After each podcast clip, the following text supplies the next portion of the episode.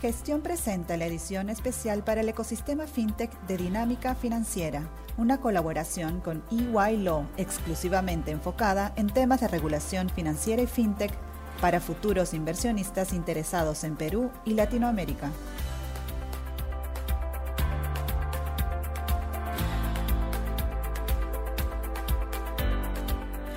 Hola, soy Adolfo Morán, abogado senior de regulación financiera y FinTech de EY Law. Bienvenidos a un nuevo episodio de nuestro podcast Dinámica Financiera, una colaboración entre Gestión.p e EY. En un episodio anterior profundizamos sobre el concepto de Open Banking a partir de la publicación del proyecto de ley 1584-2021 CR que declara de interés nacional y necesidad pública la implementación de una política pública que fomente la masificación de la banca abierta en el Perú. Recientemente, el Banco Central de Reserva y la Superintendencia de Bancas Seguros y AFP emitieron opiniones respecto al proyecto de ley mencionado, dando comentarios favorables sobre la implementación de la banca abierta y las finanzas abiertas en nuestro país. Dicho esto, en este episodio conversaremos con Darío Bregante, gerente senior y líder del área de regulación financiera de FinTech en EY sobre estos pronunciamientos y sus impresiones. Hola Darío, ¿cómo estás? Coméntanos sobre los últimos pronunciamientos de estas dos autoridades acerca del proyecto de ley sobre el Open Banking. Hola Adolfo, un gusto estar nuevamente aquí para conversar sobre las opiniones emitidas por el BCR y la SBS sobre el proyecto de ley que mencionas. En primer lugar, me gustaría comentar sobre la opinión del Banco Central de Reserva, en su comunicado, el BCR resalta los beneficios de implementar un modelo de banca abierta en el Perú. Particularmente, me gustaría destacar dos de los mencionados. Primero, el empoderamiento de los usuarios finales y segundo, la expansión del crédito y la inclusión financiera. Sobre el primero, recordemos que en un modelo de banca abierta, los datos bancarios de los usuarios resguardados por las entidades financieras se liberan y comienzan a ser compartidos a otras empresas. De esta manera, terceras empresas, como podría ser una fintech, cuentan con mayores datos para, por ejemplo, el diseño de productos financieros. En este escenario, la decisión de compartir la data recae sobre el consumidor final, quien tendrá mayor control sobre con qué entidades compartir sus datos financieros, a efectos de, por ejemplo, poder calificar a productos financieros a mejores tasas ofrecidos por terceras empresas. Los beneficios de la banca abierta también se manifiestan justamente en la expansión del crédito y la inclusión financiera. Ahora bien, ello se ve principalmente influenciado por la implementación de las finanzas abiertas, que, a diferencia de la banca abierta, supone compartir no solo data bancaria, de tarjetas de crédito y cuentas bancarias, sino una mayor gama de datos financieros. Con la información compartida a partir de la implementación de las finanzas abiertas, es posible llegar a más personas, aunque no tengan cuentas bancarias, por lo que es una opción preferible para países de América Latina que todavía cuentan con una brecha de inclusión financiera importante.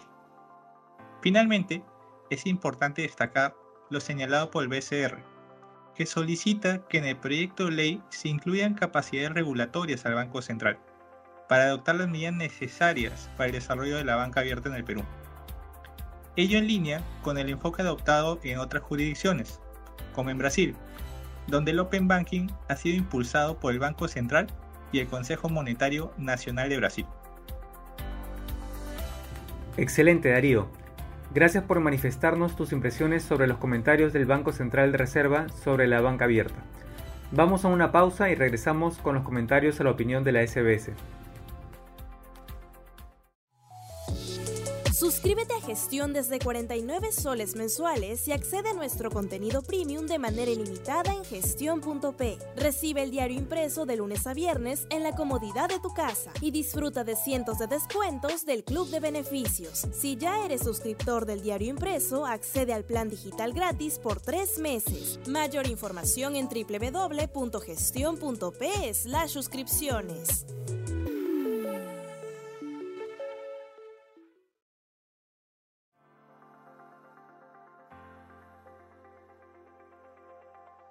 Darío, ¿qué comentarios puedes darnos sobre lo señalado por la SBS en su informe presentado a la Comisión del Congreso?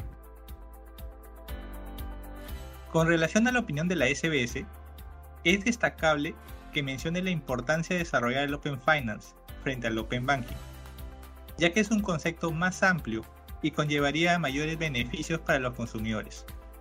Como sabemos, el Open Finance amplía el alcance del concepto de Open Banking a más fuentes de datos. Por ejemplo, puede incluir los datos de las autoridades fiscales, de seguros, de fondos de pensiones o incluso los proveedores de servicios como las compañías eléctricas, a los que también se puede acceder, enriquecer y aprovechar para crear nuevos productos financieros gracias a este modelo. En este modelo de finanzas abiertas se plantea la participación de otras entidades y otros reguladores, por lo que sería importante contar con una coordinación multisectorial integral para la efectiva implementación de las finanzas abiertas. Asimismo, es importante destacar los retos que implica compartir y acceder a los datos financieros de los clientes financieros, por lo que será necesario reforzar a las entidades financieras y no financieras que participen en el modelo de finanzas abiertas, en sus esquemas de seguridad de la información, continuidad del negocio, inversión en la creación de capacidades y en la implementación de tecnología adecuada para proteger la información de los usuarios. Del lado del usuario, será necesario que comprenda las implicancias de compartir la información con terceros y las condiciones bajo las cuales se comparten estos datos. Finalmente, además de reconocer la facultad reguladora del Banco Central, se indica que será importante incluir al Ministerio de Economía y Finanzas, ya que resulta importante su opinión técnica, además de su rol de coordinación con otros organismos, y para facilitar la emisión de regulaciones sectoriales. Dicho esto, la SBS plantea incorporar tres aspectos concretos. Primero, un enfoque de finanzas abiertas en lugar de Primero, un enfoque de finanzas abiertas en lugar de banca abierta, ya que sería más beneficioso en el largo plazo para los usuarios. Segundo, la inclusión del Banco Central de Reserva y del Ministerio de Economía y Finanzas como responsables, junto a la SBS, para diseñar estrategias para la implementación del modelo de finanzas abiertas. Y tercero, la posibilidad de convocar a otras autoridades y organismos estatales que puedan aportar para el diseño y la implementación del modelo de finanzas abiertas en el Perú. Muchas gracias Darío por tu valiosa participación para explicar este interesante tema referente al camino en la implementación de la banca abierta en nuestro país. A nuestros oyentes, gracias por escucharnos y los esperamos en una próxima oportunidad nuevamente aquí en Dinámica Financiera, una colaboración entre Gestión.p e EY Perú.